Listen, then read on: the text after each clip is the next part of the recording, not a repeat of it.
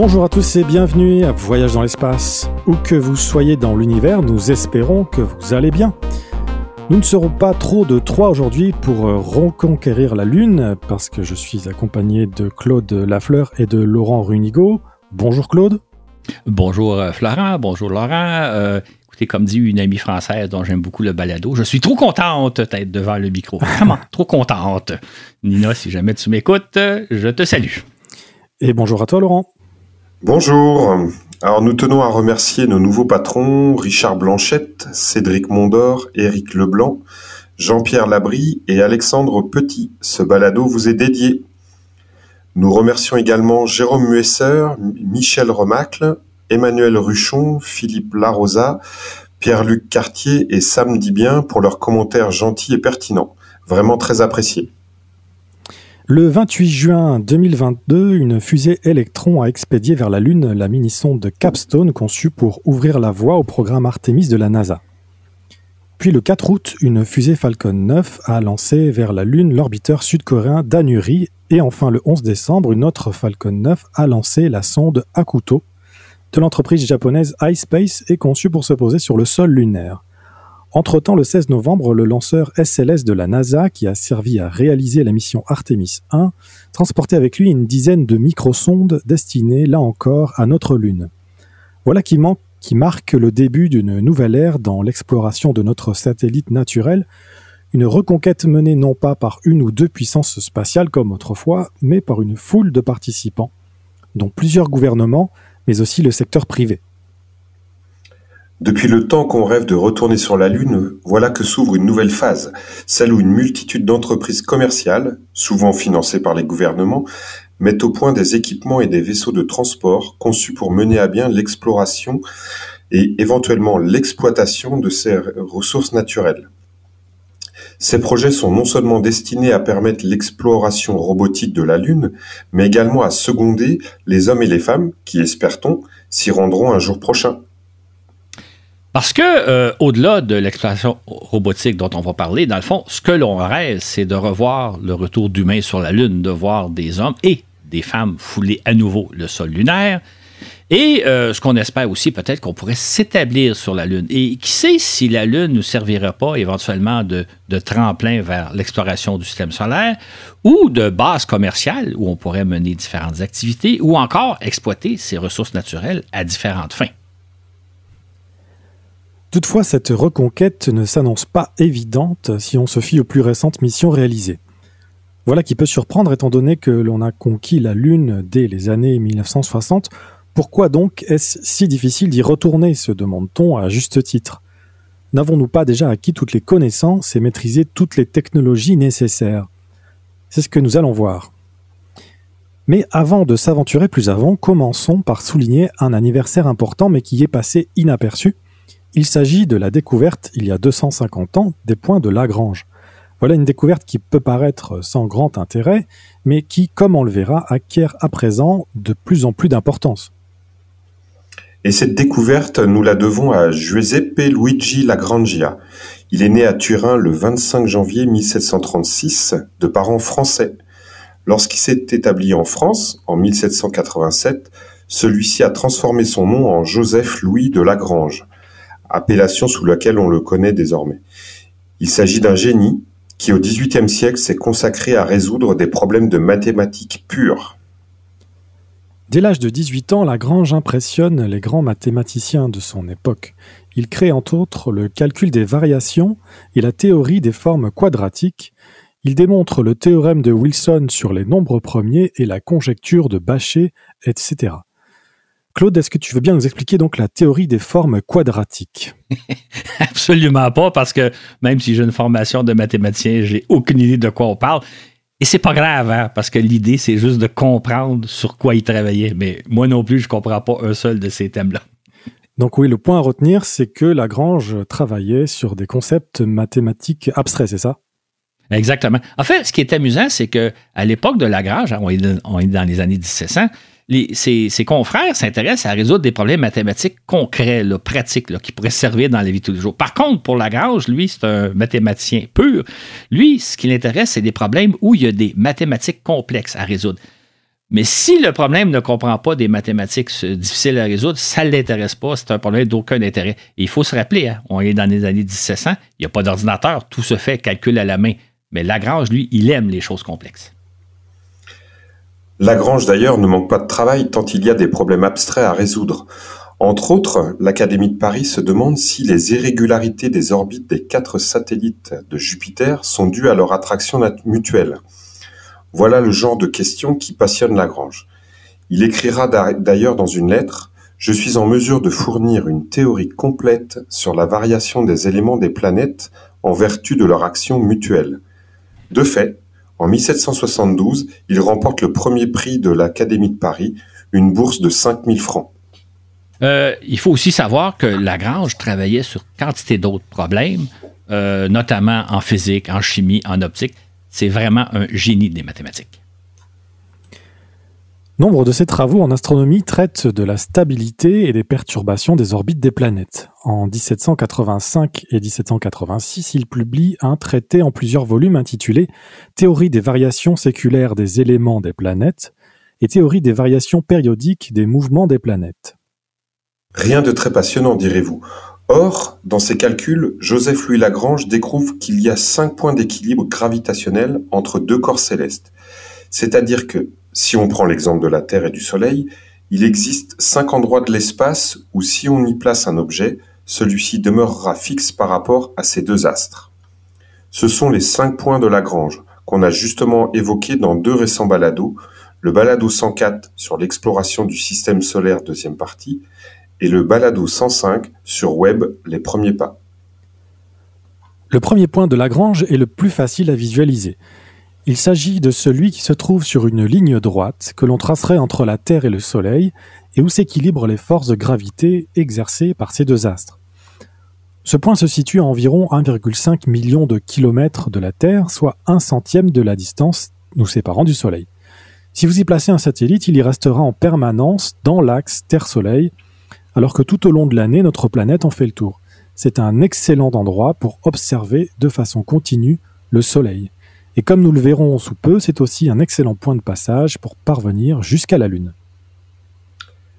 Le deuxième point de Lagrange se situe également à 1,5 million de kilomètres de la Terre, mais de l'autre côté par rapport au Soleil, toujours dans l'axe Terre-Soleil. Comme nous l'avons vu dans le balado 105, c'est là qu'on a installé plusieurs autres télescopes spatiaux, dont le fameux télescope Webb. Le troisième point de Lagrange, lui, il est situé sur la même orbite que la Terre, sur l'orbite terrestre, mais de l'autre côté du Soleil. C'est-à-dire que s'il y avait une planète qui était située donc sur la même orbite que la Terre, mais de l'autre côté du Soleil, on ne la verrait jamais. Elle serait derrière le Soleil. D'ailleurs, pendant un certain temps, on s'est imaginé que peut-être qu'il pourrait y avoir une planète situé de l'autre côté du Soleil, qu'on ne verrait jamais, sur lequel peut-être il y a une vie qui s'est développée. Je sais que ça, à une certaine époque, ça a fait rêver des auteurs de science-fiction. Maintenant, ce n'est pas le cas. Il n'y a rien d'installé de l'autre côté du Soleil. Euh, de sorte que d'ailleurs, il y a des sondes spatiales qui, elles, ont pu vérifier que de l'autre côté du Soleil ne se trouve pas une seconde Terre. Mais si on plaçait un, engin spatial à cet endroit-là, il demeurait fixe par rapport à la Terre, c'est-à-dire qu'il ferait le tour du Soleil en 365 jours comme la Terre, mais jamais on ne verrait cet engin-là. Quant aux deux autres points de Lagrange, ils se trouvent aussi sur la même orbite que la Terre, mais la précédant de 60 degrés pour le point L4 et la suivant de 60 degrés pour le point L5. Ajoutons que les cinq points d'équilibre découverts par Lagrange existent pour tout duo de corps célestes. C'est ainsi que cinq points de Lagrange existent pour le duo Terre-Lune, Mars-Soleil, Vénus-Soleil et ainsi de suite. Comme nous l'avons vu dans le balado 104, la sonde Lucie explorera sous peu des essaims d'astéroïdes qui logent au point de Lagrange 4 et 5 du système Soleil-Jupiter. À l'époque où Lagrange a fait cette découverte, c'était des mathématiques pures qui ne représentaient aucun intérêt pratique. À quoi bon savoir que ces cinq points existent? Pouvait-on se demander à juste titre? Or, 250 ans plus tard, ils représentent un intérêt tout particulier pour l'exploration du système solaire. Surtout, comme on le verra, le point Lagrange 1 s'avère être très utile pour parvenir jusqu'à la Lune. C'est un bel exemple de découverte de science pure que, que les savants font parfois et on se demande à quoi ça sert. Il y a 250 ans, quand Lagrange a découvert ces cinq points d'équilibre gravitationnel, c'est bien beau de savoir ça, mais ça n'a absolument aucune utilité. Or, 200 ans, 250 ans plus tard, on va le voir, ce sont des endroits très intéressants. On, l'a vu, c'est là qu'on a placé euh, le télescope Webb. On, se sert du point de Lagrange 1 pour se rendre jusqu'à la Lune. C'est donc un, bel exemple de montrer que même aujourd'hui encore, il y, a, des scientifiques, il y a des mathématiciens qui font des découvertes de sciences pures euh, qui nous semblent totalement inutiles. D'ailleurs, il, y a souvent les prix Ig Nobel qui soulignent des découvertes euh, qui paraissent insensées ou inutiles ou absurdes. Mais qui sait si dans quelques siècles, certaines des découvertes en sciences pures qu'on fait aujourd'hui ne trouveront pas des applications auxquelles on peut vraiment pas imaginer? Parce que si on recoule dans les années 1700, personne ne pourrait imaginer qu'un jour on enverrait des vaisseaux spatiaux dans l'espace et qu'on les stationnerait au point de Lagrange 1, 2, 3, 4 ou 5.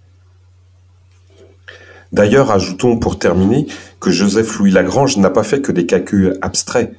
Dans les années 1790, il a participé à la commission des poids et mesures instituée lors de la Révolution française. Il est par conséquent l'un des pères du système métrique. Il a entre autres contribué à mettre au point la définition du kilogramme et de la division décimale des unités. Le 22 février 2019, une fusée Falcon 9 place en orbite terrestre la sonde lunaire Bereshit, mot hébreu qui signifie au début en référence à la Genèse biblique. Il s'agit d'un projet novateur à bien des égards et très représentatif de la nouvelle ère lunaire qui est en train de s'amorcer. Et alors que jusqu'alors, toutes les sondes lunaires relevaient des gouvernements, voilà que Bereshit est un projet qui relève du privé. Il émane en effet de la firme SpaceL et celle de la Israel Aerospace Industry, avec le soutien de l'agence spatiale israélienne toutefois. Mais surtout, il est financé en grande partie par un riche israélien, Maurice Kahn. On estime son coût à 100 millions de dollars américains. Il devait s'agir, donc, il s'agissait de la, première sonde financée par l'entreprise privée, sinon même par des gens d'eux-mêmes et non pas par un gouvernement. Ça aurait pu être aussi la première sonde à se poser, sonde privée à se poser sur la Lune. Donc, c'était une opération très intéressante. C'était pour la première fois aussi qu'un petit pays, Israël, se lançait à la conquête de la Lune, en fait, jusqu'à parvenir sur le sol lunaire, alors que jusqu'à présent, seulement l'Union soviétique avait réussi dans les années 60 les, États-Unis, bien entendu, et plus récemment, qu'on va le voir, la Chine. Bereshit est avant tout une mission de démonstration de technologie mise au point par et pour le privé. Elle visait en outre à stimuler l'intérêt des jeunes pour les sciences et les technologies. Elle avait aussi un volet scientifique, plaçant sur le sol lunaire un magnétomètre afin de mesurer le champ magnétique local, un rétroréflecteur laser pour les mesures précises de la distance Terre-Lune, de même, qu'une capsule temporelle. Cette capsule temporelle renfermait plus de 30 millions de pages de données, dont une copie complète de Wikipédia, la Torah, des dessins d'enfants, les mémoires d'un survivant de l'Holocauste, entre autres. Elle transportait également des échantillons génétiques et des tardigrades, ou oursons d'eau. Il s'agit de très petits animaux, de 0,1 à 1 mm, qui ont la capacité de survivre dans des environnements extrêmes hostiles. Ce sont ce qu'on appelle d'ailleurs des extrémophiles. Autre particularité, Bereshit ne s'est pas élancée directement vers la Lune, comme le font habituellement les sondes, mais elle est demeurée en orbite autour de la Terre. Elle s'est d'abord placée sur une orbite dont l'altitude variait de 300 à 69 000 km, puis à l'aide de son propulseur, elle a fait croître graduellement cette orbite jusqu'à parvenir à distance de la Lune, soit 385 000 km. C'est ainsi qu'entre le 24 février et le 19 mars, le moteur principal de la sonde a été utilisé quatre fois. C'est, comme on le voit, une méthode euh, qui permet d'économiser le carburant. C'est-à-dire qu'au lieu d'aller directement vers la Lune en trois ou quatre jours, là, on prend plusieurs semaines pour y parvenir. Ça permet d'économiser le carburant et ça permet surtout peut-être de remplacer le carburant par de la charge utile, par des instruments scientifiques mais ça prend plus long, c'est plus de temps. Et c'est euh, de plus en plus ce qu'on va faire maintenant. On envoie des sondes qui vont prendre plus de temps pour parvenir à destination, mais qui vont arriver là avec soit davantage de carburant, de réserve de carburant et ou d'instruments scientifiques. Dans le cas de Berechette, ben, au lieu de prendre 3-4 jours, la sonde en a mis 7 semaines. Euh, lorsqu'elle s'est approchée de la Lune, elle a été donc naturellement capturée par la gravité lunaire où elle s'est placée en orbite autour de la, de notre Lune sans, dépenser beaucoup d'énergie. Puis le grand jour est arrivé. Le 11 avril 2019, Bereshit a amorcé sa descente vers la mer de la Sérénité, où elle devait se poser à quelques centaines de kilomètres du site exploré par les astronautes d'Apollo 15 en 1971. La sonde a commencé sa descente à 25 km d'altitude et alors qu'elle se trouvait encore à 800 km de son point d'alunissage. Cette descente s'est amorcée comme prévu et se déroulait parfaitement. Cependant, à 6 minutes de l'alunissage, alors que Bereshit se trouvait à 13 km d'altitude, la télémétrie en provenance de la sonde s'est mise à indiquer que quelque chose clochait au niveau du téléguidage automatique de la sonde. Toute la descente et les manœuvres d'alunissage se faisaient entièrement en mode automatique. Les contrôleurs israéliens n'étaient que des spectateurs fort attentifs, monitorant tous les systèmes de bord et le comportement de la sonde. C'est alors qu'ils ont brièvement perdu le contact radio et lorsqu'ils sont parvenus à le rétablir, ils ont réalisé que Bereshit était en chute libre. Quelques instants plus tard, tout indiquait qu'elle s'était écrasée. Mais pour les responsables de la mission, le simple fait d'être parvenu si près de la Lune constitue en soi une réussite notable. C'est ainsi qu'Ofer Doron, le directeur général de la division spatiale de la Israel Aerospace Industries, estime nous sommes le septième pays à s'être placé en orbite autour de la Lune et le quatrième à atteindre la surface. C'est pour nous une formidable réussite. C'était tout de même un, triste échec. Hein. Je me souviens, moi, de l'avoir suivi. C'est bien aujourd'hui avec Internet. Hein. On peut suivre ce genre d'opération en direct, de voir le, déroulement de la mission, de voir les espoirs que tout le monde de voir que tout va bien jusqu'à ce qu'on perde le contact. Fait c'était un triste échec, un, triste échec pour l'entreprise privée hein, qui tentait une opération inédite. C'était aussi un triste échec pour euh, Israël, mais c'était aussi un triste échec pour la, communauté euh, spatiale parce que ça aurait été formidable si la sonde s'était posée sur la Lune, une petite sonde privée euh, qui réussit un alunissage, ça aurait été remarquable. Maintenant, ça illustre aussi le fait que c'est pas facile de se poser sur la Lune. Notons par ailleurs que l'envoi de tardigrades sur la Lune, donc des êtres vivants, a soulevé une vive controverse au sein de la communauté scientifique internationale, puisqu'elle contrevenait aux règles d'éthique qui interdisent l'implantation d'organismes terrestres sur d'autres astres. Bien sûr, étant donné les conditions rigoureuses qui règnent sur la Lune, on ne s'attendait pas à ce que ceux-ci survivent bien longtemps. Toutefois, leur envoi marque une première brèche dans les mesures de protection planétaire et démontre l'incapacité de faire respecter toute réglementation à ce sujet. Autrement dit, Bereshit a démontré que n'importe qui, du privé, peut faire ce qui bon lui semble, sans se soucier de la communauté scientifique qui, elle, cherche des traces de vie extraterrestre tout en évitant de contaminer les autres mondes. Ça rappelle un peu le projet de serre que voulait faire venir, parvenir sur Mars Elon Musk. Euh, vous vous souvenez peut-être, on en a parlé dans le balado 85 sur euh, le fantasme des grosses fusées. Euh, à l'origine des projets d'Elon Musk, de son intérêt pour l'espace, si on recule il y a à peu près 25 ans, le jeune Elon voulait faire parvenir sur Mars une mini-serre dans laquelle il aurait mis des plantes et des micro-organismes qui auraient fait se poser sur Mars pour voir si ces organismes-là peuvent survivre dans les rigueurs de la planète Mars. Maintenant, Musk a découvert à l'époque que ça lui aurait coûté beaucoup trop cher de faire parvenir sa mini-serre sur Mars, d'où l'idée de créer la société SpaceX pour permettre d'aller dans l'espace à coût beaucoup moindre que ce que ça coûtait normalement. Maintenant, euh, donc, heureusement que le projet de Musk n'a pas été mené à bien, parce que s'il avait réussi à faire se poser sur Mars une serre avec des organismes terrestres, des organismes vivants terrestres, il aurait à tout jamais compromis nos efforts de rechercher de la vie martienne. C'est-à-dire que à ce moment-là, lui, il aurait possiblement implanté la vie terrestre sur la planète Mars et anéantissant tout notre espoir de dire si on trouve de la vie sur Mars, est-ce que c'est de la vie terrestre implantée par Elon Musk ou c'est de la vie indigène.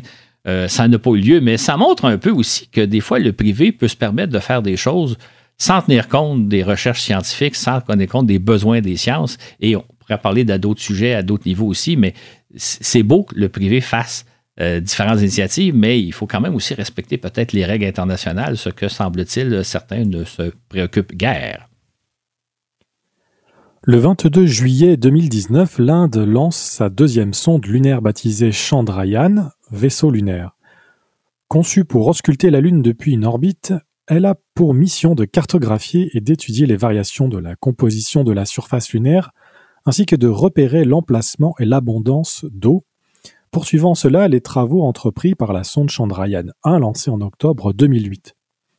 Chandrayaan 2 emporte avec elle un atterrisseur baptisé Vikram et un astromobile nommé Pragyan.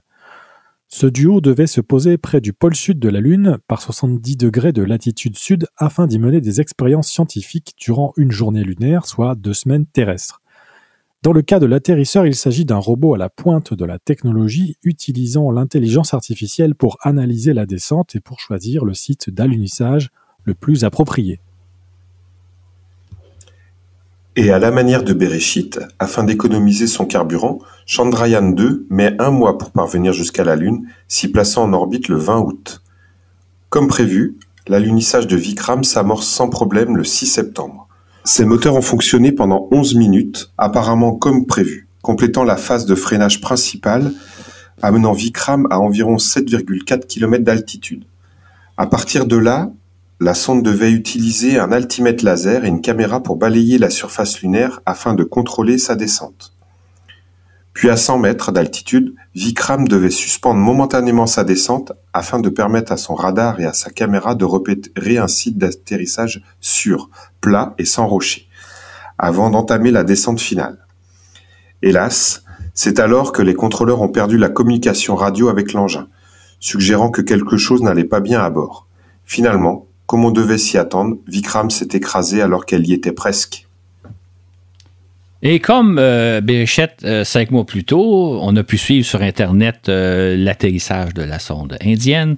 Euh, encore là, c'est toujours palpitant de voir l'intensité de l'événement, de voir à quel point tout le monde est arrivé à son écran, tous les techniciens du centre de contrôle regardent ce qui se passe parce que, encore là, cet alunissage-là se fait en mode automatique les contrôleurs n'agissent pas, ne sont que des spectateurs très attentifs.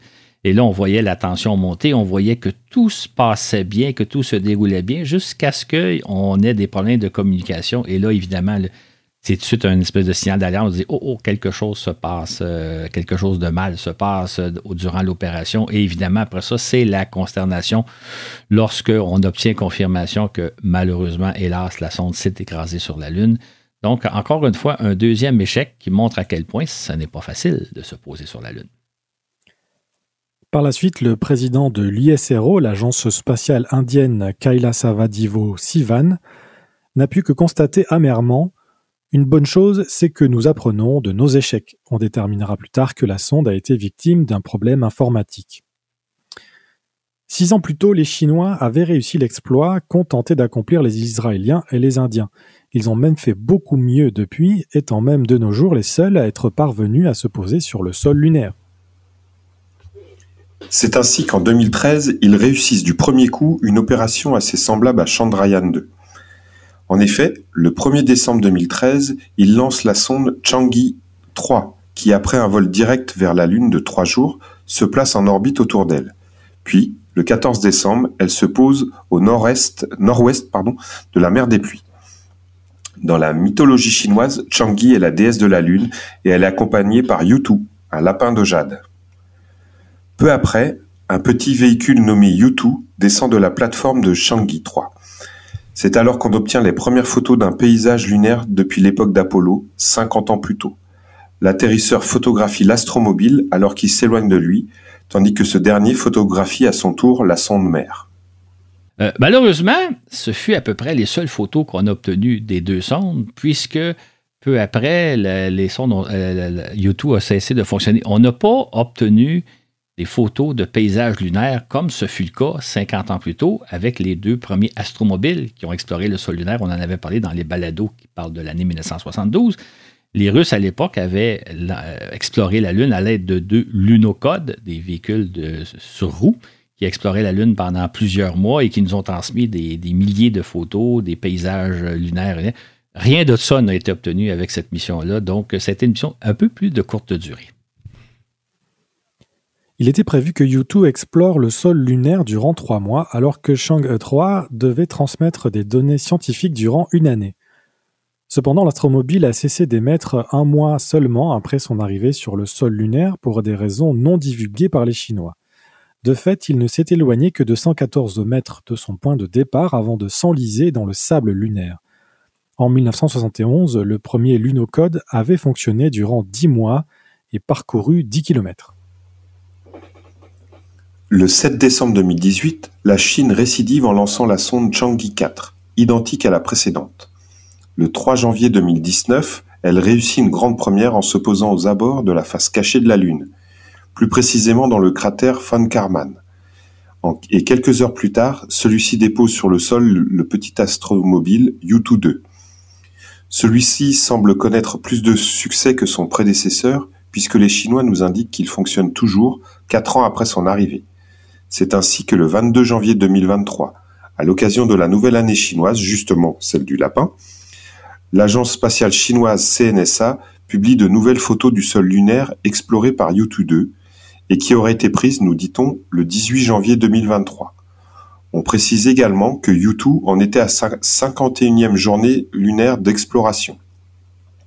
On indique que, jusqu'à présent, Yutu-2 a fonctionné pendant plus de 4 ans, parcourant près de 1500 mètres au total et transmettant à la Terre plus de 940 gigaoctets de données scientifiques.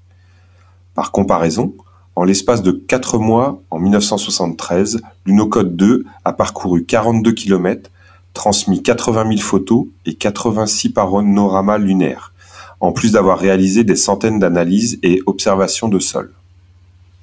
On pourrait ajouter aussi que le 17 février dernier, il y a quelques semaines, la Chine a diffusé de nouvelles photos prises par YouTube 2, de nouveaux paysages lunaires, elle nous a annoncé aussi avoir déposé euh, des fichiers de données scientifiques prises par la sonde Chang'e 5 et ou, 4 euh, et euh, YouTube 2. des fichiers qui. Il y, aurait quelque chose comme 800 fichiers de données scientifiques, totalisant quelque chose comme 4000 MB de données.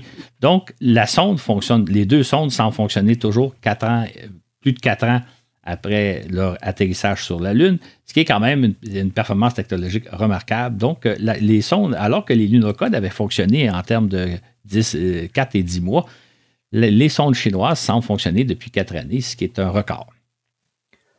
En décembre 2020, la Chine réussit un autre exploit, celui de rapporter sur Terre des échantillons de la Lune à l'aide d'une sonde automatique, comme l'ont fait les soviétiques au début des années 1970 et ce que personne n'avait refait depuis 1976.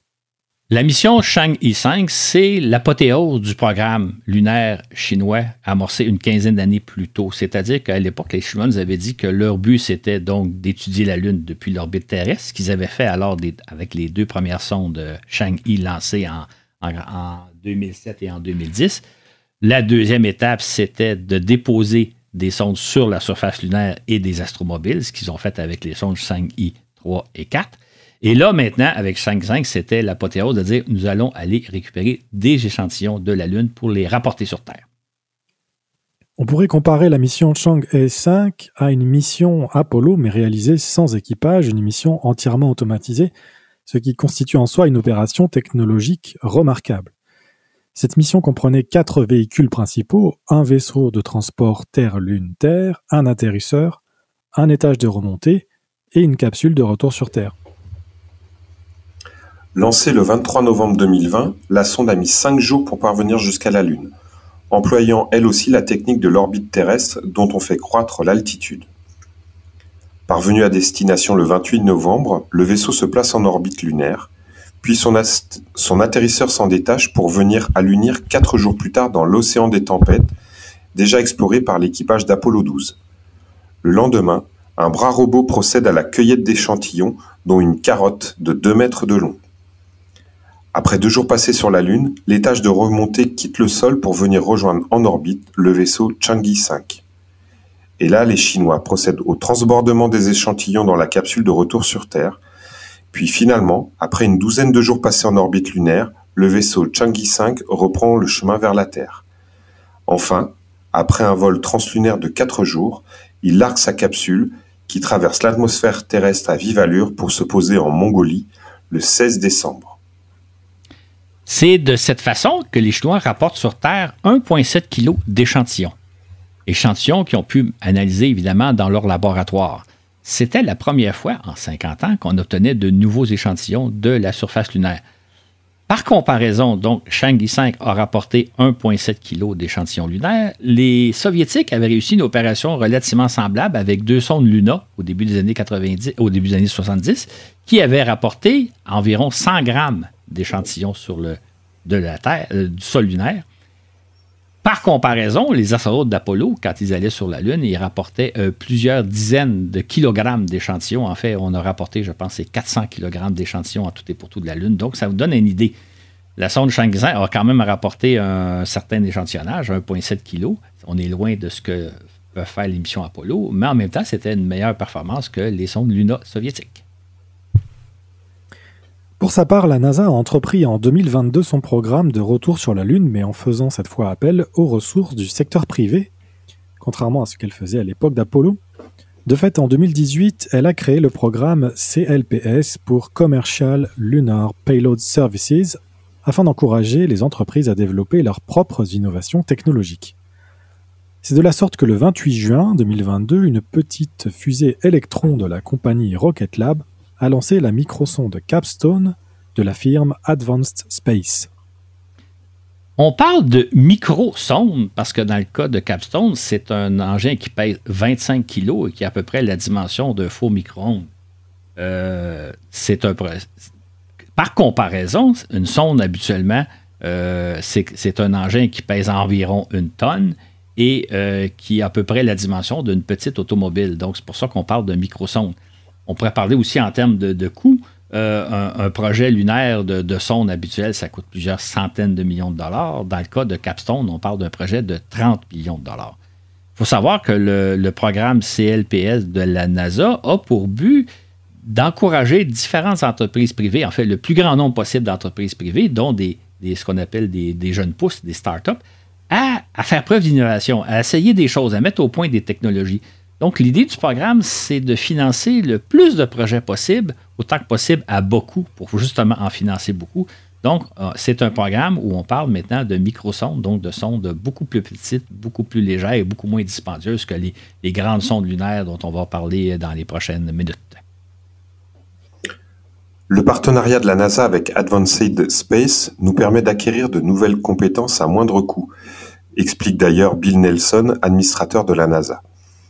Notre partenariat avec des entreprises innovantes, y compris plusieurs entreprises naissantes, comme c'est le cas avec Capstone, nous donne la chance d'explorer de nouvelles avenues, en combinant des intérêts commerciaux aux objectifs de la NASA, d'ajouter Jim Reuter, administrateur associé, responsable du développement des technologies spatiales. Le but de la NASA, c'est donc d'encourager les entreprises à mettre au point différents systèmes, différents outils qui permettront éventuellement l'exploration de la Lune. On parle entre autres de, moyens de transport, de véhicules de transport qui vont permettre d'acheminer du matériel sur la surface de la Lune. On parle aussi de technologies de, télécommunication, de navigation, différentes technologies d'informatique, etc. L'idée, c'est donc de développer un plus grand nombre possible d'outils dont on pourra se servir non seulement pour explorer la Lune, mais aussi pour explorer Mars. Parce que dans l'esprit de la NASA, Mars, euh, la Lune est le prélude de l'exploration de la planète Mars. Donc, l'idée du programme de NASA, c'est de mettre au point des technologies dont on pourrait se servir pour une multitude de fonctions. Capstone est un bel exemple de mission faisant montre d'innovation tout en pavant la voie à la NASA car Advanced Space fait l'essai de la navigation sur l'orbite sur laquelle la NASA installera d'ici une dizaine d'années sa station orbitale Lunar Gateway. Or, il s'agit d'une orbite très particulière, dite très excentrique et quasi rectiligne, ou NR, NRHO pour Near Rectilinear Halo Orbit. Comme le nom l'indique, c'est une orbite euh, un peu particulière, un peu complexe aussi. Imaginez une orbite qui a la forme d'un œuf, donc, mais un œuf très, très, très allongé. C'est-à-dire que l'orbite sur laquelle la station Lunar Gateway va être placée l'altitude va être comprise entre 1500 km et 70 000 km. C'est-à-dire que la, Lunar Gateway va s'approcher de la Lune jusqu'à 1500 km, puis s'en éloigner jusqu'à 70 000 km. C'est une orbite qui va être décrite en, 7 jours. Ça va prendre 7 jours pour faire une fois cette orbite-là. Pendant 6 jours, qui est particulier dans cette orbite-là, pendant six jours, la, Lunar Gateway va être sous l'influence gravitationnelle de la Terre, quand elle va être assez, loin de la Lune. Puis, pendant une journée de temps, elle va être sous l'influence gravitationnelle de la Lune, quand elle va être dans les environs de 1500 km. Donc, c'est une trajectoire qui va permettre de faire le lien entre la Terre et la Lune. À partir de cette orbite, Lunar Gateway servira de passerelle entre les vaisseaux venus de la Terre et ceux explorant la Lune. C'est-à-dire que lorsqu'elle sera au sommet de son orbite, à 70 000 km de la Lune du côté Terre, il sera facile et économique en termes de carburant pour les vaisseaux venus de notre planète de s'y amarrer. Puis la station reviendra naturellement vers la Lune, d'où, à 1500 km, il sera tout aussi facile et économique de se placer soit sur une orbite plus basse ou d'allunir. Et les mêmes facilités et économies seront présentes lorsqu'il s'agira de refaire le chemin inverse, de la Lune vers la Terre. Dans le cadre du programme Artemis, les astronautes utiliseront donc la passerelle Lunar Gateway comme une base de transit entre la Terre et la Lune. La mission Capstone consiste donc à expérimenter la navigation sur cette orbite qu'aucun autre vaisseau spatial n'a jamais empruntée et où les influences gravitationnelles de la Terre et de la Lune changent constamment. Ce type d'orbite offre l'avantage de requérir peu d'énergie pour y entrer et pour en ressortir, souligne Chris Baker. En revanche, vous chevauchez alors le point d'équilibre gravitationnel entre la Terre et la Lune. Les ingénieurs cherchent donc à en apprendre le maximum sur les réalités de naviguer sur cette orbite en tenant compte des positions en constante évolution de la Terre et de la Lune. L'un des principaux objectifs de la mission Capstone est d'expérimenter les manœuvres nécessaires pour, dans un premier temps, atteindre l'orbite NRHO pour s'y maintenir et naviguer autour de la Lune. D'ailleurs, le simple fait de parvenir à s'insérer sur cette orbite est en soi une expérience pour les contrôleurs chargés de mener à bien cette mission. Car comme il est maintenant de coutume, Capstone ne s'est pas rendu directement à la Lune en quelques jours, mais a plutôt pris un chemin détourné. À cette fin, elle était dotée d'un étage fusée baptisé Lunar Photon, lui-même une nouvelle technologie qui, espère ses concepteurs, servira à l'avenir à propulser jusqu'à la Lune divers engins spatiaux. C'est ainsi que le moteur fusée du Lunar Photon, appelé Hypercurie, a été utilisé plusieurs fois afin de diriger Capstone vers le point de Lagrange 1, situé à 1,5 million de kilomètres de la Terre du côté Soleil, puis depuis ce point, les contrôleurs sont servis de l'influence gravitationnelle du Soleil pour guider leur sonde jusqu'à venir se placer sur l'orbite NRHO. Ce chemin détourné pour le moins étonnant a offert un transfert beaucoup plus économique en termes de consommation de carburant, indique Chris Baker. C'est ainsi que, tel que prévu, après quatre mois de navigation interplanétaire, Capstone s'est placé sur orbite NRHO le 13 novembre dernier. Notre sonde est maintenant dans la phase opérationnelle de sa mission, au cours de laquelle elle expérimentera l'orbite des futures missions Artemis et démontrera de nouvelles technologies pour les engins spatiaux opérant près de la Lune, annonce fièrement la NASA. Durant au moins six mois, la sonde collectera diverses données à propos de cette orbite très particulière. Des missions comme Capstone nous permettent de réduire les risques auxquels feront face les futures missions spatiales, nous donnant une chance de valider notre compréhension et de démontrer les technologies que nous avons l'intention d'utiliser à l'avenir, précise Jim Reuter. Le 4 août, une fusée Falcon 9 a lancé la première sonde interplanétaire conçue par la Corée du Sud, ce pays devenant la huitième nation à s'élancer vers la Lune. Il s'agit de la mission KPLO pour Korea Pathfinder Lunar Orbiter. Une fois lancée, elle a été baptisée Danuri, mot coréen signifiant au bénéfice de la Lune.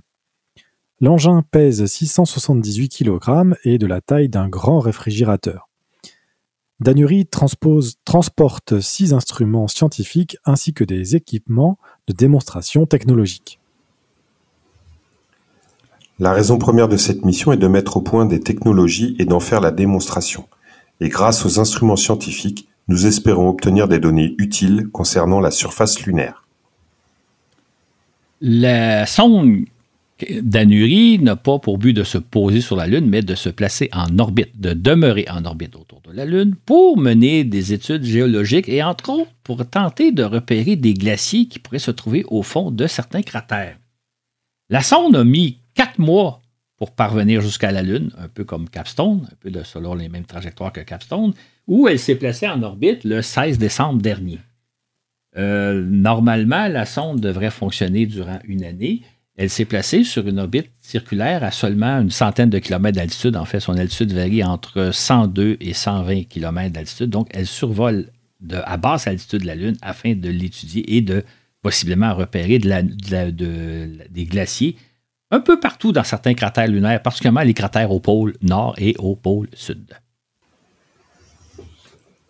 Après un mois à s'installer en orbite lunaire, Danuri a entrepris au début de février sa mission scientifique qui devrait s'étendre, comme vous l'a dit Claude, sur au moins une année. En fait, même si l'orbitaire gère bien son carburant, cette mission pourrait durer beaucoup plus longtemps.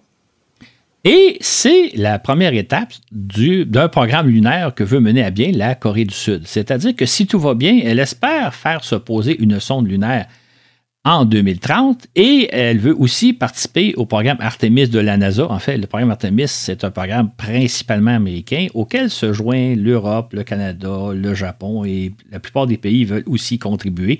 Donc, euh, la, Corée du Sud est en train de développer son expertise pour apporter sa pierre au fameux programme de retour sur la Lune.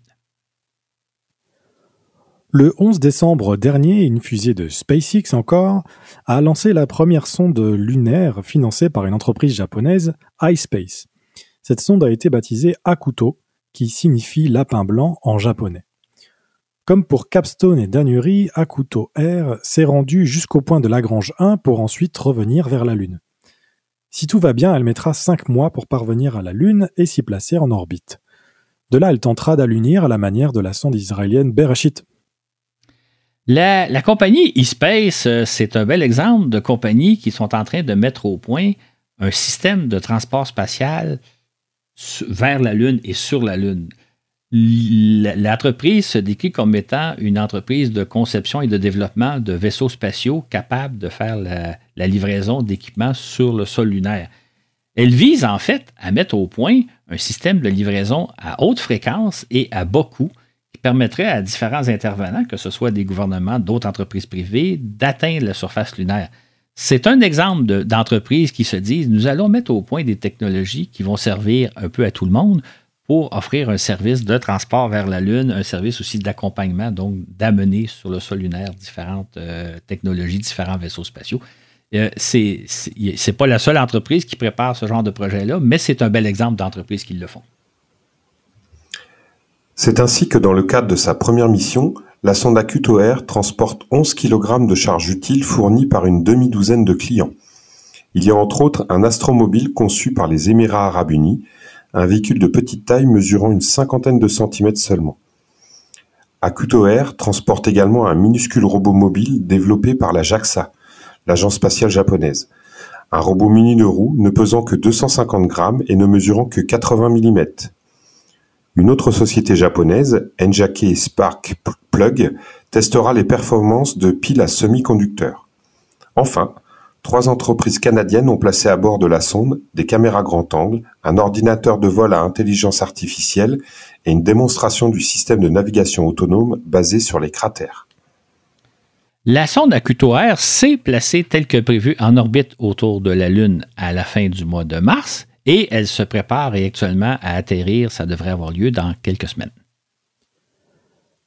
La fusée Falcon 9 qui a lancé la sonde Akuto Air le 11 décembre dernier transportait également une microsonde que la NASA appelle Lunar Flashlight pour lampe de poche. Cette sonde ne pèse que 14 kg et a la taille d'une mallette. Elle est conçue pour déterminer la composition et la quantité de glace d'eau et autres molécules cachées sous les sols des cratères sombres du pôle sud de la Lune. Après être elle aussi passée par le point de Lagrange 1, Lunar Flashlight se placera ce printemps sur une orbite lunaire de type NRHO et qui l'amènera à frôler le pôle sud de la Lune à 15 km d'altitude seulement.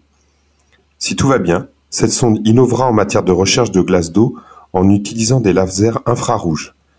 C'est une mission ambitieuse pour un si petit vaisseau spatial, nous souligne Barbara Cohen, chercheur principal de Lunar Flashlight. Nous utilisons quatre lasers infrarouges opérant dans différentes longueurs d'onde afin d'éclairer la surface de la Lune. À certaines longueurs d'onde, la glace absorbera nos rayons laser, tandis que la roche ou le régolithe le reflèteront. Ces observations devraient également permettre de, déterminer les quantités d'eau présentes.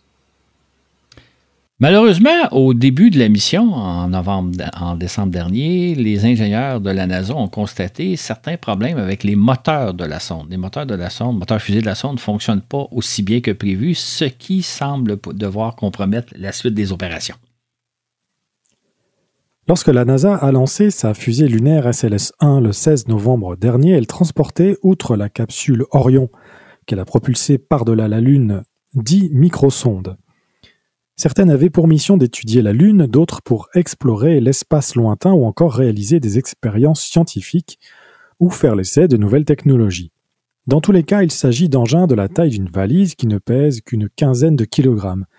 C'est pourquoi on parle de microsondes, Claude. Exactement. Et ces microsondes-là, la dizaine de microsondes qui ont été lancées, offrent un bel éventail du genre de technologie sur lequel travaille un peu tout le monde un peu tout le monde, c'est la NASA, c'est différentes agences spatiales, c'est des universités, c'est des entreprises. Euh, comme on le voit, on va faire la liste dans quelques minutes, dans quelques secondes. Euh, l'idée, c'est de voir un peu que tout le monde, de différentes euh, organisations, mettent au point différentes technologies, pas nécessairement par rapport à la Lune, par rapport à d'autres projets spatiaux. Donc, c'est l'idée, c'est de voir qu'est-ce qu'on peut tenter de faire, quels outils on peut mettre au point. Euh, donc, le 16 novembre dernier, la fusée SLS a transporté une dizaine de microsondes qui ont permis à autant d'organisations de mener à bien certaines expériences. La première, Biosentinelle, développée par la NASA afin d'étudier les effets du rayonnement cosmique sur des organismes vivants. Il s'agissait en l'occurrence de levures sèches qui, une fois dans l'espace, ont été réhydratées afin de voir comment elles allaient réagir aux conditions de l'espace lointain. En deux, Lunar Ice Cube, conçu par une université du Kentucky, qui muni d'un spectromètre infrarouge, devait se placer en orbite autour de la Lune afin d'étudier la présence d'eau et de molécules organiques. En trois, NEA Scout, conçu par la NASA, devait déployer une voile solaire qui amènerait cette microsonde à explorer un petit astéroïde. En quatre, Luna HMAP, développé par l'Université d'État de l'Arizona, elle devait cartographier la présence d'hydrogène au pôle sud de la Lune. En 5, CUSP. Développée par un centre de recherche universitaire, elle devait se placer en orbite solaire afin d'observer les particules et les champs magnétiques émanant du Soleil et avant que ceux-ci n'atteignent la Terre. En numéro 6, il y avait la sonde Lune IR développée par la firme Lockheed Martin qui devait effectuer un survol de la Lune afin de collecter des images thermiques du sol.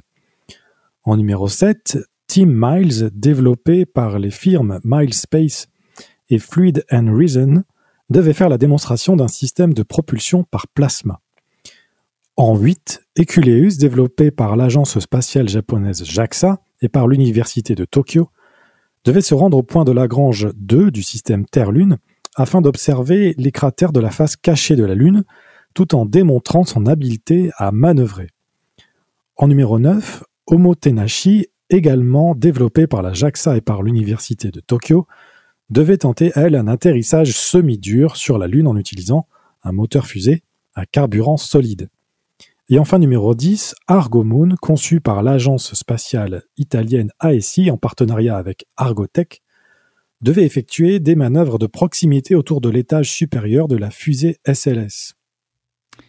Ça illustre un peu l'éventail des recherches que différentes organisations mènent. Malheureusement, ces microsondes-là se sont butés à un obstacle inattendu. C'est-à-dire qu'elles ont été installées à bord de la fusée SLS à l'automne 2021, alors que le lancement était à ce moment-là prévu pour fin de l'hiver, début du printemps 2022, donc euh, quelques mois plus tard. Mais comme on sait, le lancement a été reporté plusieurs fois. Il a eu lieu finalement en novembre, le 16 novembre 2022. Donc, euh, ça faisait une bonne année que les sondes étaient déjà installées dans la fusée. Et, comme on peut s'en douter, la plupart euh, de ces sondes-là euh, sont dotées de piles électriques servant à alimenter leur fonctionnement. Et on s'attendait au moment du lancement que la plupart des piles auraient été totalement déchargées, que les sondes seraient inertes. Et la façon dont elles étaient placées à bord des fusées, on ne pouvait pas recharger les piles. Donc, on espérait que certaines sondes fonctionneraient, mais on n'était pas certain dès le départ qu'on arriverait à un certain succès. Par contre, le lancement a eu lieu, comme on sait, le 16 novembre. Les sondes ont bel et bien été larguées par la fusée telle que prévue et elles ont pris le chemin de la Lune et euh, plusieurs se sont même placées en orbite autour du Soleil. C'est ainsi que Lunar Ice Cube, qui devait se placer autour de la Lune afin d'étudier la présence d'eau et de molécules organiques sur la surface lunaire, a raté sa mise en orbite et n'a donné que peu de nouvelles. Luna HMAP, qui devait cartographier la présence d'hydrogène du pôle sud de la Lune, n'a pas pu allumer son moteur fusée et ne s'est donc pas placé en orbite. L'Unière, qui devait effectuer un survol de la Lune afin de collecter des images, a établi un contact plus ou moins régulier avec la Terre. Enfin, Omotenashi, qui devait tenter un lunissage semi-dur, n'a pas établi de contact radio avec la Terre et a passé à côté de la Lune. Comme nous venons de le voir, l'exploration de la Lune bat son plein et ce sera même davantage le cas cette année, puisqu'on dénombre une demi-douzaine de missions qui, si tout va bien, seront réalisées d'ici décembre. En premier lieu, euh, il y a la sonde Nakuto R qui se prépare à allunir. Euh, aux informations que nous avons actuellement, on, enregistre à la fin du mois de mars. La sonde devrait se poser à la fin du mois d'avril. On n'a pas la date précise. Et euh, un peu comme à l'image de Berechet et de Vikram, sûrement que l'opération va être diffusée sur Internet. je vous invite à y assister, à regarder ça en direct. C'est toujours intéressant de voir comment les choses se passent. On souhaite bonne chance évidemment à la sonde. Euh, elle a profité des, expériences acquises par les Indiens et par euh, les Israéliens. Donc, espérons que l'extraction va bien se passer, mais on suivait sur les réseaux, sociaux, voir quand est-ce que l'atterrissage va se passer. Ça peut être intéressant à suivre. Tant qu'à la petite sonde Flashlight, euh, à ma connaissance, on n'a pas eu de nouvelles de cette sonde-là depuis plusieurs mois. En fait, j'ai fait des recherches sur Internet pas plus tard qu'hier pour essayer de voir si on avait eu des nouvelles. J'ai l'impression, euh, la NASA reste muette en ce qui la concerne. J'ai l'impression qu'on a perdu tout contact radio et que la sonde est une perte totale. En tout cas, si jamais quelqu'un a des informations additionnelles, euh, pourrait nous les faire parvenir. Mais euh, je pense que c'est l'opération a d'ores et déjà échoué. Fait à suivre l'alunissage de la sonde Acuto, normalement prévu pour la fin d'avril, peut-être au début de mai aussi. La compagnie ne précise pas de date. Puis en mai, la société ULA United Launch Alliance prévoit de faire l'essai de sa toute nouvelle fusée Vulcan. Celle-ci a été conçue pour remplacer l'Atlas V qui depuis 20 ans a réussi une centaine de lancements, ce qui est une belle performance. Vulcan est appelé à remplacer l'un des principaux lanceurs de satellites américains. À l'occasion de son vol inaugural, Vulcan a pour mission, hormis l'essai de la fusée en tant que telle, d'expédier vers la Lune la sonde Peregrine de l'entreprise Astrobotique, celle-ci doit acheminer sur le sol lunaire 25 petites charges utiles, dont des instruments scientifiques, des démonstrations technologiques réalisées dans le cadre du programme CLPS de la NASA, ainsi que cinq micro-robots conçus par l'agence spatiale mexicaine AEM. Ces micro-robots pèsent moins de 60 grammes chacun et seront catapultés sur le sol lunaire depuis la sonde Peregrine, une façon originale de se poser sur la Lune. En effet. Euh, il faut savoir quand même que c'est donc le lancement d'une nouvelle fusée. Le, but premier de cette opération-là, c'est de tester la fusée. Euh, c'est une opération assez risquée. Chaque fois qu'on lance une nouvelle fusée, euh, il peut y avoir des accidents. C'est pour ça d'ailleurs que les passagers de nouvelles fusées volent généralement gratuitement, c'est-à-dire qu'ils volent à leurs risques et périls. La compagnie leur offre la compagnie de lancement leur offre la possibilité de, monter à bord, mais il n'est pas certain qu'ils vont pouvoir se rendre en orbite. D'ailleurs, juste pour souligner, euh, depuis le début de l'année, au cours des trois premiers mois de l'année, il y a eu le lancement de quatre nouvelles fusées, donc pour la première fois, et les quatre lancements ont échoué. Dans le cas de Vulcan, c'est une euh, entreprise euh, chevronnée, celle qui fabrique les fusées Atlas, qui la met au point. On peut penser que le lancement va bien se dérouler. Euh, j'aurais plus confiance d'être à bord de cette fusée-là que les autres fusées précédentes. Par contre, comme le but de la mission, c'est d'essayer la fusée, c'est ce qui prime, on risque d'assister à des retards, un peu comme dans le cas de la fusée SLS. Donc, il ne faudrait pas se surprendre que cette mission-là n'ait pas lieu au mois de mai. Elle va lieu peut-être un peu plus tard. Et donc, euh, ce serait intéressant à suivre. Euh, possiblement qu'il y aura donc une sonde lunaire qui va tenter de se poser ce printemps sur la Lune, une sonde d'une entreprise privée, ce qui serait une première si jamais ça arrive. En juin, la société Intuitive Machines se servira d'une fusée Falcon 9 pour réaliser sa première mission, dite IM-1, au cours de laquelle elle tentera de faire allunir sa sonde Nova C. Si tout se passe bien, celle-ci acheminera sur le sol lunaire une série de charges utiles dans le cadre du programme CLPS de la NASA et pour divers clients. En juin également, l'agence spatiale indienne, l'ISRO, lancera sa sonde Chandrayaan 3 au moyen de sa propre fusée. Cette sonde reprendra la mission de Chandrayaan 2, et si tout va bien, on devrait donc voir un atterrisseur Vikram se poser sur le sol lunaire avec un petit astromobile. Et puis en juillet, si tout va bien, les Russes ont l'intention de lancer leur sonde Luna 25. Euh, ce sera la première fois que les Russes lancent une sonde vers la Lune depuis une cinquantaine d'années. En fait, la mission Luna 24 a eu lieu au mois d'août 1976.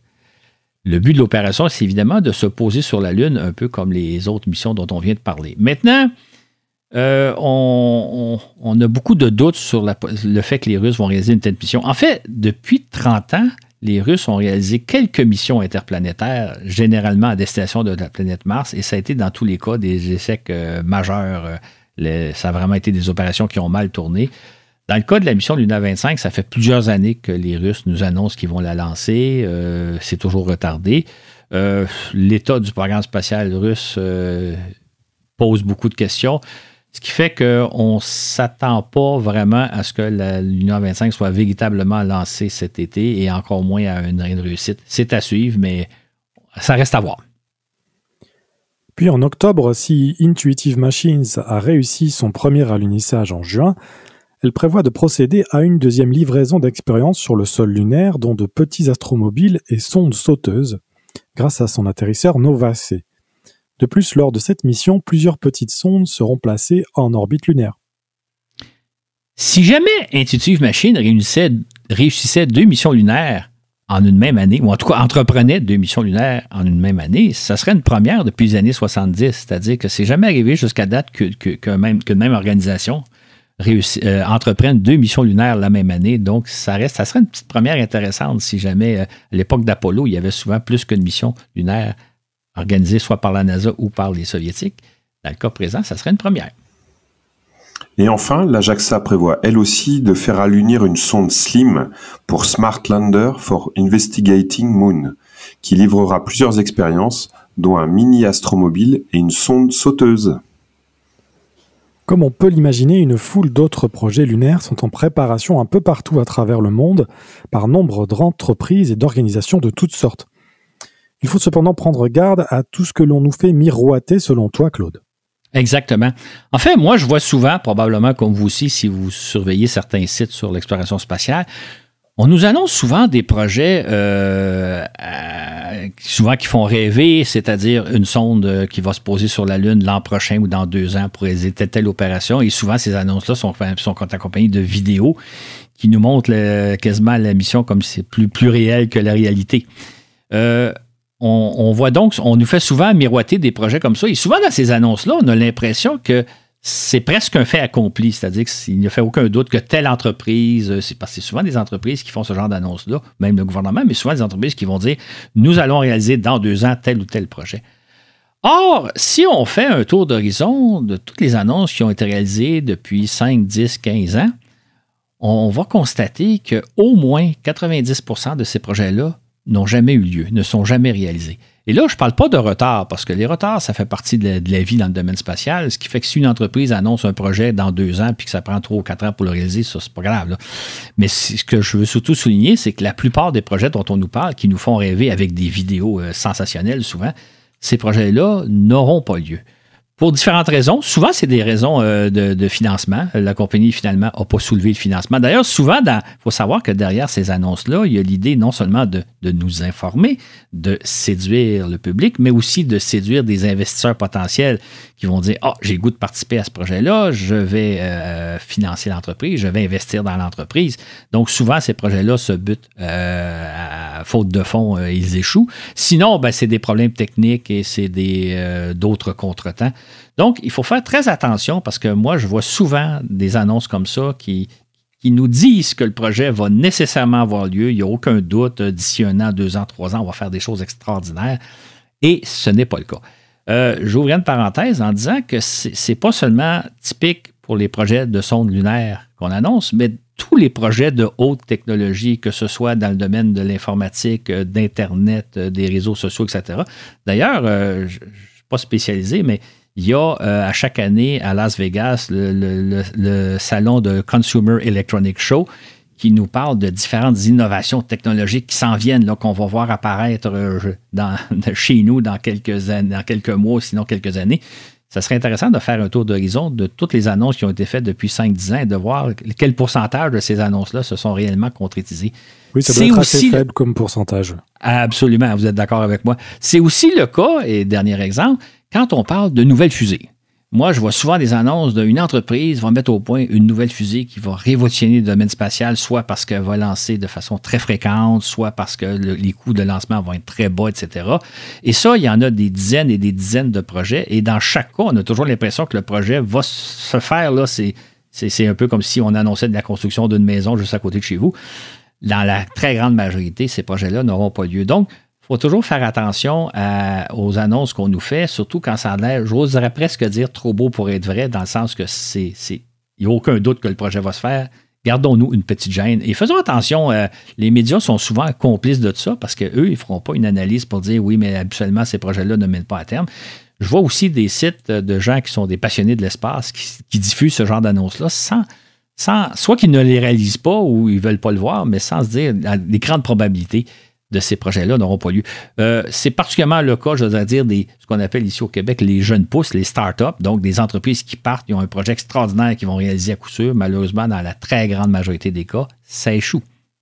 Et c'est triste. Oui, puis tu en vois des projets qui échouent depuis euh, quelques décennies. Exactement. Et je dirais aussi que particulièrement de, ce temps-ci, l'économie se porte euh, de façon euh, pas en très bonne santé. Il y a beaucoup de jeunes entreprises qui vont mourir au, champ d'honneur. Donc, euh, gardons-nous quand même une petite distance quand quelqu'un nous propose un projet extraordinaire. Tant mieux si ça se réalise. D'ailleurs, c'est ce qu'on va voir. Hein. Si, on fait un tour d'horizon de, ce qu'on a mentionné ces dernières minutes, les, les six, la demi-douzaine de projets d'atterrissage sur la Lune auxquels on devrait rester dans les prochains mois, Probablement qu'à la fin d'année, je fais une revue de l'année, on verra quel pourcentage de ces projets-là se sont réalisés et à quel point on est revenu sur la Lune. Ça serait quand même formidable si dans six mois, je pouvais dire, il y a, euh, je sais pas, moi, quatre, cinq sondes qui se sont posées sur la Lune et qui ont réussi leur mission. On se le souhaite. Oui, donc malgré tout, nous vivons euh, possiblement une période très particulière de l'exploration de la Lune, peut-être même un point tournant. Une foule d'organisations de tout type, gouvernementales, universitaires et privées, se passionnent pour notre satellite et à cette occasion, bon nombre d'instruments et de technologies sont mis au point. De nombreuses entreprises et plusieurs pays développent euh, des systèmes de transport vers la Lune. On n'a pas incidemment parlé des projets en développement en Europe et au Canada, puisqu'ils sont au calendrier des prochaines années. On pourrait presque affirmer que tout le monde rêve de la Lune et se, se lancer à sa conquête et à son exploitation. Il y aurait, nous dit-on, quantité de bonnes raisons de s'intéresser à la Lune. On songe bien entendu au retour de l'homme sur la Lune par des équipages mixtes et multinationaux. Entre parenthèses, Thomas Pesquet en thème. Certains rêvent même d'une course à la Lune entre l'Occident et la Chine. D'autres songent plutôt à utiliser les ressources lunaires, minerais, eau, énergie, pour faire avancer nos projets d'exploration du système solaire ou à notre profit sur Terre. D'autres enfin se disent qu'il y a tant à apprendre au sujet de la Lune, un fabuleux nouveau continent au sujet duquel on en connaît si peu, qu'on pourrait bien y faire des découvertes qui pourraient changer certaines de nos perspectives. En fait, si on avait un peu à, qualifier l'époque dans laquelle on vit, on pourrait dire que nous sommes en train de mettre au point une foule de technologies, une foule d'outils, entre autres de systèmes de transport, qui vont nous permettre de réaliser une multitude de projets sur la Lune concernant la Lune, que ce soit d'exploration ou d'exploitation de, la Lune. On pourrait faire un parallèle un peu boiteux, mais on pourrait faire un parallèle de notre époque avec ce qui se passait il y a 20-30 ans au sujet des ordinateurs. Il y a une trentaine d'années, et j'ai vécu cette époque-là, on a pensé à brancher tous les ordinateurs ensemble en réseau, on appelle ça le réseau Internet, et on savait à l'époque que ça allait ouvrir des perspectives euh, assez intéressantes, sans trop savoir ce que ça donnerait, mais en se disant, en branchant tous les ordinateurs de la planète, ça va nous permettre de faire des choses remarquables, extraordinaires. Il y a une vingtaine d'années, plus proche de nous, on a commencé à mettre au point certains outils qu'on appelle aujourd'hui les réseaux sociaux, les téléphones intelligents, euh, YouTube, euh, etc., Facebook, etc. Encore là, c'était des outils qui n'existaient pas il y a 20 ans on ne savait pas, d'abord, dans certains cas, on ne savait pas que ces outils-là existeraient bientôt, et même quand on le savait, on ne savait pas exactement à quoi ça donnerait. Évidemment, pas besoin de vous expliquer euh, à quel point ça a changé notre vie, ces outils-là. C'est un peu ce qu'on est en train de faire au niveau de la Lune, c'est-à-dire qu'on différentes entreprises, différents gouvernements, différentes universités sont en train de mettre au point des outils, lesquels vont euh, se développer, lesquels vont arriver à terme et à quoi ils vont servir exactement, nul ne peut le dire. Mais on assiste quand même à une période d'effervescence assez intéressante. Sans dire que l'exploration de la Lune que nous entreprenons aura autant d'impact sur nos vies, quoique sait-on jamais, voilà que s'ouvre possiblement une ère dont on ne peut dire où elle nous conduira dans 10, 15 ou 20 ans. Mais si cette nouvelle série d'explorations nous réserve bien des surprises, on doit aussi s'attendre à ce qu'elle soit parsemée d'embûches, d'échecs, de revers. Comme nous le disons dans nos revues de fin d'année concernant l'actualité spatiale, l'avenir est imprévisible, surtout à long terme. Exactement. Claude, est-ce que l'émergence des, missions lunaires de, des nouvelles nations et du secteur privé, est-ce que c'est un corollaire de l'utilisation des orbites euh, économiques de type euh, NRHO, ou bien est-ce que ce sont des phénomènes qui sont indépendants? Non, c'est tout à fait lié. C'est-à-dire que on, cherche toujours des moyens d'aller sur la Lune qui vont coûter le moins en moins cher. C'est le cas quand on développe des fusées. D'ailleurs, la, Falcon 9, la, la, Falcon 9 est un bel exemple de ça, permet d'aller dans l'espace à moindre coût.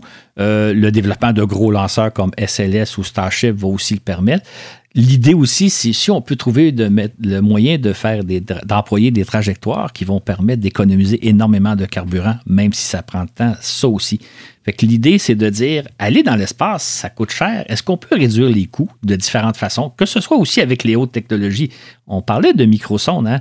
Euh, il, y a, 20 ou il y a 30 ans, on n'aurait pas pensé pouvoir construire des sondes qui pèsent quelques dizaines de kilos, même pas, des fois 15 kilos, avec lesquelles on pourrait faire des opérations intéressantes. Donc, tout ça, ça, ça dans la même idée, c'est de dire, peut-on rendre l'espace accessible de façon économique pour pouvoir faire une multitude de choses? Donc, euh, l'idée d'employer des trajectoires où on passe par le point Lagrange 1 pour parvenir jusqu'à la Lune sans que ça nous coûte beaucoup de carburant, ça s'inscrit dans cette chose-là. Et c'est une excellente idée, qui surprend d'ailleurs. Donc euh, les points de Lagrange, enfin, à l'insu de Lagrange, euh, sont favorables au secteur privé finalement. Absolument, exactement. C'est quand même, ça serait intéressant si on pouvait remonter le temps et aller voir M. Lagrange puis dire Avez-vous une idée à quoi vont servir votre découverte? Il serait sûrement tombé en bas de sa chaise. Exactement. Euh, une autre question concernant Luna 25 qui pourrait s'élancer sur la Lune. Est-ce que ça s'est déjà vu qu'un programme qui a, qui a, été arrêté pendant pendant environ 50 ans, euh, reprendre du service comme ça, ou est-ce que c'est vraiment encore euh, plutôt une annonce politique? Ben, C'est-à-dire qu'il y, a un côté tout à fait politique parce que les Russes veulent s'inscrire dans le courant euh, déjà mené à bien par les Chinois, par les Américains, donc ils veulent revenir. Donc c'est sûr que, évidemment, c'est, on, quand on parle qu'il n'y a pas eu de lancement de son Luna pendant 50 ans, ça veut dire deux générations d'ingénieurs. Une génération, c'est à peu près tous les 25 ans. Ça veut dire que les ingénieurs qui ont conçu les sons Luna des années 60, 70, ça fait longtemps qu'ils ont pris leur retraite, sinon ils sont décédés. C'est une toute nouvelle génération. Ça aurait pu être un tout nouveau nom de programme, mais les Soviétiques, les Russes ont décidé d'inscrire leur nouvelle sonde dans le cadre du programme Luna, un peu pour nous rappeler qu'ils avaient anciennement un programme lunaire assez impressionnant. Euh, maintenant, l'état lamentable du programme spatial euh, russe est tel qu'on a des gros doutes sur la réussite de la mission. Ça reste à voir. Euh, j'aurais pu rajouter que on a parlé de la mission Vikram 1 de, de l'Inde réalisée en 2019. À l'origine, les Russes devaient y participer, mais les, Russes ont pris tellement de retard qu'à un moment donné, les Indiens ont dit Bon, écoutez, on va, on va y aller par nous autres mêmes. Donc, les Russes ne sont plus fiables comme ils l'ont déjà été à une certaine époque. Oui, c'est dire que qu'ils soient euh, partenaires eux-mêmes euh, d'une autre nation émergente. Exactement, c'est ça. D'ailleurs, ils voudraient aussi comme s'associer à la Chine, mais euh, la, Chine, bon, est prêt peut-être à les accueillir, mais la Chine est nettement plus en avance que les, que les Russes, ce qu'on n'aurait pas imaginé il y a 50 ans. Oui. Et est-ce que tu penses, Claude, qu'il serait bon de faire un, un, balado début 2024, comme on fait ici, sur l'exploration lunaire avec cette riche actualité? Ben, ça, c'est intéressant. Ça m'amène presque au prochain sujet que je vais aborder dans quelques minutes. Mais ça va dépendre de l'actualité. C'est-à-dire que si une majorité. Ben, c'est sûr que je vais le mentionner, mais si toutes les sondes devaient échouer, euh, il n'y aura pas nécessairement matière à faire euh, balado, à moins de vouloir expliquer pourquoi les échecs, mais là, on rentre souvent dans de l'ingénierie qui n'est pas vraiment très pertinente. Si les missions réussissent, et je pense entre autres des entreprises privées qui veulent développer des moyens de transport pour accéder à la Lune, si ça, ça fonctionne, ça ouvre des perspectives très intéressantes. Il euh, faudra voir aussi, à la lumière des résultats de cette année, qu'est-ce qu'il va y avoir comme mission lunaire l'an prochain, parce que c'est sûr que ça va avoir un impact. Si on réussit ces missions-là, euh, les, autres, entreprises et agences spatiales vont être d'autant plus intéressées à poursuivre l'exploration lunaire. Si jamais c'était, je ne veux pas être pessimiste, des échecs. Et là, ça remet en question un peu toute la stratégie industrielle qu'on est en train de développer. Fait que on verra dans ces semaines, mais comme je me plais toujours à dire, l'avenir était prévisible, même à court terme. Et donc, pour finir, tu voulais nous, parler un peu de la manière dont tu choisis les sujets pour euh, les balados. Exactement. Euh, en conclusion, comme ça, je vais peut-être en parler de temps en temps parce que c'est un processus qui est, souvent assez surprenant.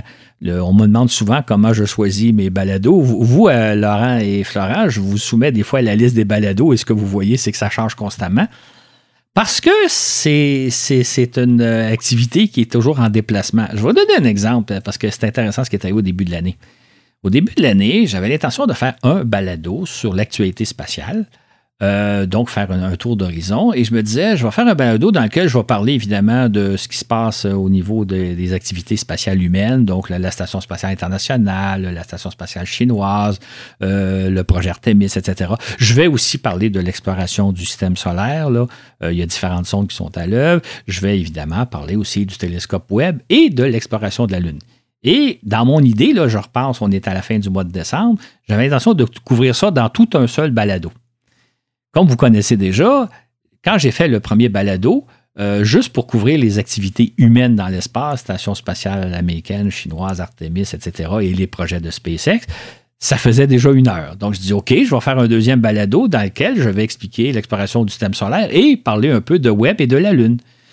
Quand j'ai commencé à faire ces balados-là, je me suis rendu compte que j'avais amplement de matière pour faire deux balados sur le système, l'exploration du système solaire. C'est pour ça qu'il y a partie 1, partie 2, parce que l'information est abondante. Mais là, j'avais toujours pas couvert ni la Lune, ni Web. Donc, j'ai fait un quatrième balado qui était les premiers petits pas de Web. Euh, encore là, matière pour faire une belle heure d'information et je pense que les gens l'ont beaucoup plu. Et Finalement, le quatrième ou le cinquième balado sur l'actualité, c'est celui sur les projets lunaires, qui est, peut-être moins de l'actualité que de la perspective, là, mais tout ça pour vous dire que quand je choisis mes sujets, je pars avec une idée, et parfois, ben, quand je regarde toute la matière que j'ai, là, je me dis, j'ai beaucoup plus de matière que prévu, et ça, je trouve ça merveilleux, parce que l'abondance de matière, puis, soit dit en passant, D'ailleurs, peut-être certains d'entre vous l'auront remarqué, je couvre pas tout. Il y a des choses dont je ne parle pas. Je dois faire des choix. Parce que sinon, le balado pourrait durer une heure, une heure et demie, deux heures, et j'essaie de me limiter à peu près à une heure.